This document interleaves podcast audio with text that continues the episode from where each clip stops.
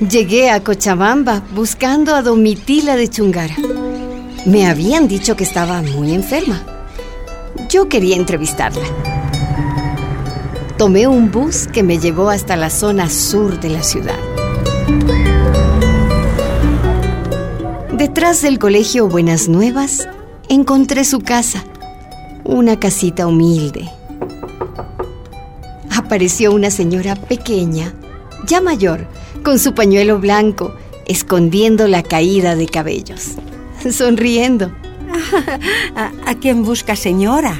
¿Es usted Domitila de Chungara? No. Oh. Yo soy Domitila Barrios Cuenca. Disculpe, busco. Sí, sí. Yo soy Domitila. Es que cuando una se casa en Bolivia, a las mujeres siempre nos ponen el apellido del marido. Ah. Pero yo no soy de nadie, ni de Chungara, ni de nadie. De mí solita nomás soy. Domitila. La rebeldía de las mineras bolivianas. Mujer de lucha, mujer mineral. Jatunca, paiki, mañari, Madre guerrera de las luchas de ayer y hoy. Capítulo 1 Las mujeres no sirven. Yo soy María del Carmen. Ah, ya. Soy periodista y me gustaría conversar con usted. Hacerle una entrevista larga. Pase. Gracias. Pase, señora. Pase, siéntese aquícito. Muy bien. En este patio vamos a estar bien cómodas.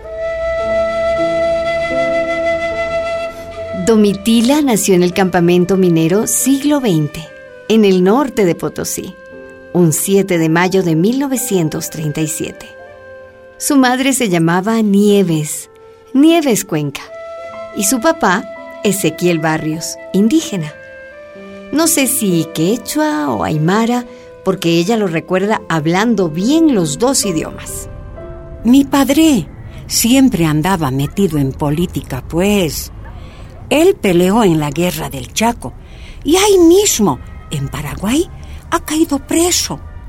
Luego ha regresado como minero a los socavones del siglo XX y rapidito nomás se convirtió en dirigente sindical. De nuevo lo metieron a la cana como agitador. ¿Se da cuenta? Siglo XX era el campamento minero más grande de Bolivia y sus trabajadores los más combativos del país, y creo que de toda América Latina.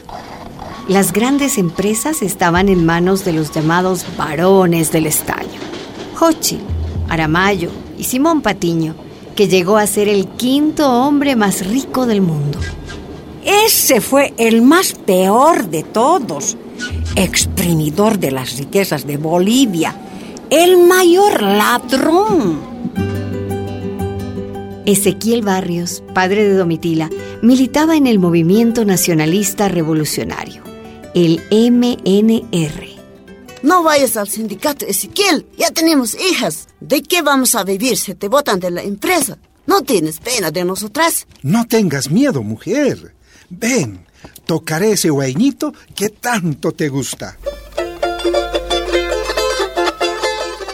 El padre de Domitila, siempre en líos, fue deportado a la isla de Coati, en el lago Titicaca. Después a Carangas, regresó a siglo XX y nuevamente lo apresaron. Al final fue expulsado del trabajo y enviado a Pulacayo. Ese tal Ezequiel es un comunista acabado. Que se muera de frío en Pulacayo. Pulacayo era otro campamento minero a más de 4.000 metros propiedad de Hochil, uno de los varones del estaño. Cuando eso, Domitila tenía dos años. ¿Qué haremos, Ezequiel? ¿Dónde vamos a vivir? Eh, por el momento, esta señora de buen corazón nos ha dado un rinconcito en su tienda. Trabajo no tienes, Ezequiel. ¿Qué vamos a hacer? Paciencia, Munasjay. Ya tendré. Prontito voy a conseguir de lo que sea pero nadie le daba trabajo, ni la empresa minera, ni nadie. Tú eres agitador, estás fichado, no hay trabajo para vos. En Pulacayó hacía un frío, ay, terrible. no teníamos baño. De niña iba a hacer pis a la calle. Mi orín corría como una viborita por el suelo y empezaba a congelar. Y el hielo avanzaba y una salía corriendo por temor a que el hielo se metiera en el cuerpo. Y ahora no tenemos comida, ni frazaditas siquiera. Ya tenemos dos guaguas. Y está helado aquí, es frío. Ay, Eh, Cuando era joven, yo he aprendido a costurar ropa de varones. Ese trabajo voy a ofrecer. yo aprendí a tejer con hilitos de seda y hacer trajecitos. Ah, sí, sí, eso. Sé hacer también encaje para señoras. Eso también. Ezequiel iba de casa en casa y nada, hasta que un capitán lo contrató como sirviente. Bueno, bueno, vas a arreglar mis trajes, planchar mi terno, lustrar mis botas, ¿de acuerdo? Eh, sí, patrón. También ayudarás a mi esposa a traer la leña y hacer sus compras. ¿Has entendido? Eh, sí, sí, eh, sí, sí, patrón. De ese modo, la familia pudo sobrevivir con mucha hambre y demasiado frío. Hasta que un día Ezequiel desapareció. Era el año 46. Para entonces, Nieves, la madre, había dado a luz su tercera hija. ¿Dónde está? ¿Dónde está? ¿Dónde está ese comunista? ¡Levántese, señora! Señora, levántese. ¿Dónde se ha escondido tu marido? Esa noche, los del ejército entraron a la casa.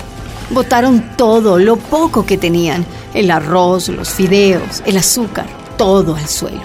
¿Dónde están las armas? ¿Dónde? ¿Dónde están las armas? Tú, tú y Milla, suelta la lengua.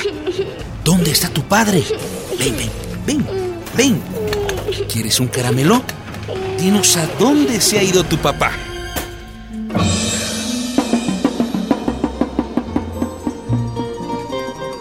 Ezequiel tardó mucho en aparecer. Unos compañeros lo tenían escondido fuera de Pulacayo. Cuando regresó, Domitila recién pudo entrar a la escuela. Había cumplido 10 años. La vida volvió a ser normal para la familia, hasta que... Ay, ay, ay, ay, Ezequiel, Sí, sí, sí, buenas hay. llévame al hospital. Ya van a hacer la guagua. Ay, Ay, va- vamos, rápido, vamos. ay,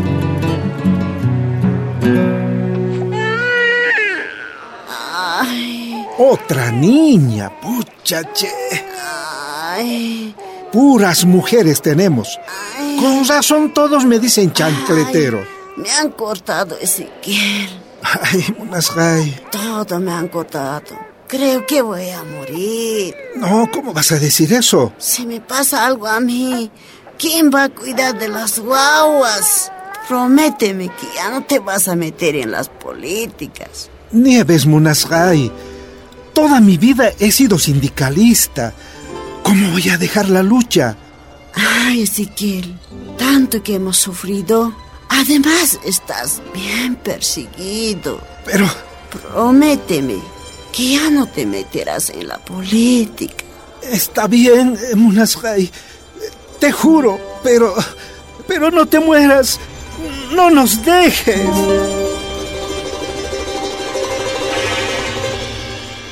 Nieves murió. Le hicieron cesárea y le dejaron dos gasas dentro.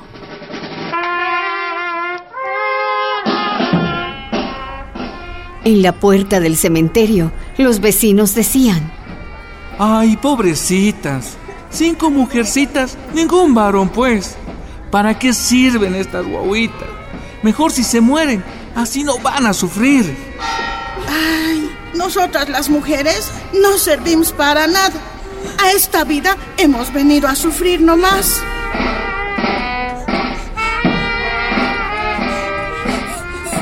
¿Por qué he nacido ya mujer? Papito, Sí, hijita. ¿por qué hemos nacido mujeres nosotras? Ahora vamos a morir igual que mamá. Pero, a ver, hijitas, ¿quién ha dicho eso? La gente. Todos nos han dicho eso. Muéranse, hijitas.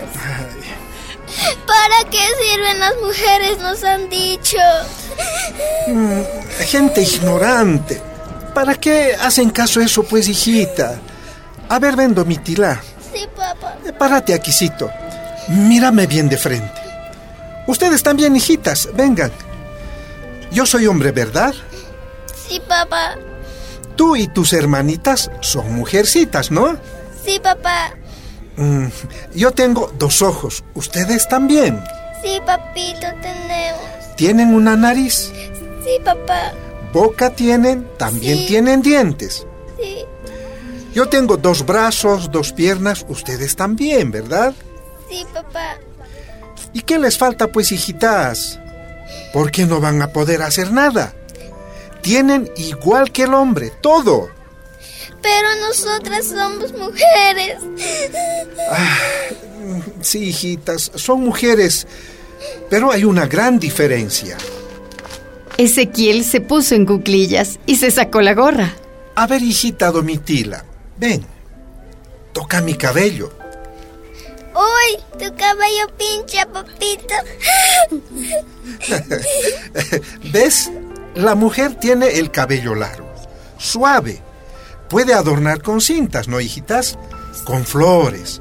Lo más hermoso tiene la mujer.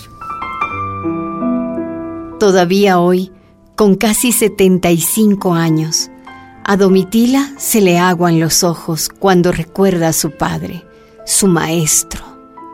En ese rato nos sentimos bien grandes, por encima de mi papá. No era verdad que por ser mujeres éramos menos. No.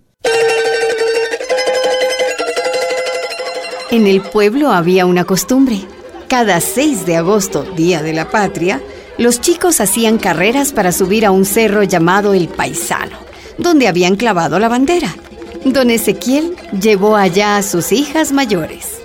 Ahora, hijitas, ustedes van a subir ahí. Pero, papito, aquí solo suben los chicos. Aquí no hay peros, hijita. Yo les voy a esperar allá arriba con comidita. Resbalando y cayendo, las niñas llegaron a la cumbre por el mismo camino que subían los varones.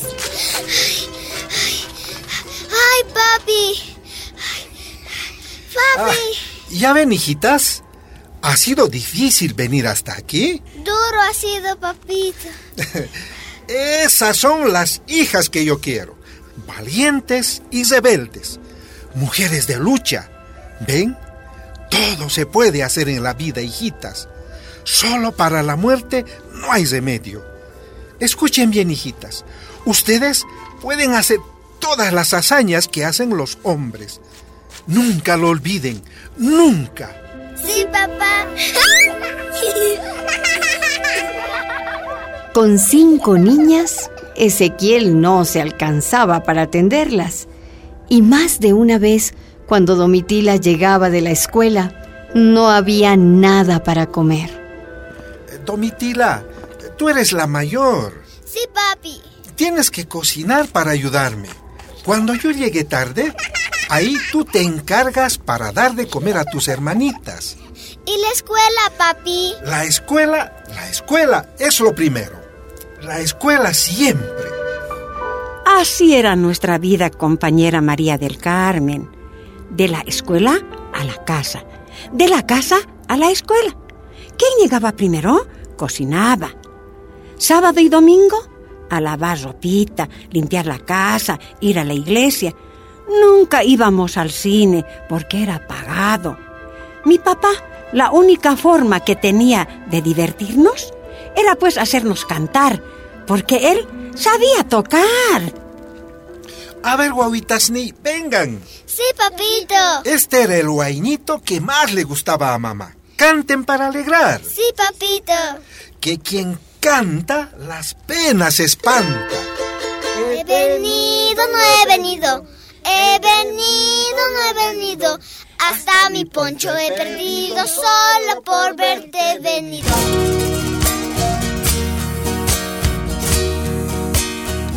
Domitila, una producción de la Fundación Rosa Luxemburg y radialistas apasionadas y apasionados. Madre guerrera de las luchas de ayer y hoy.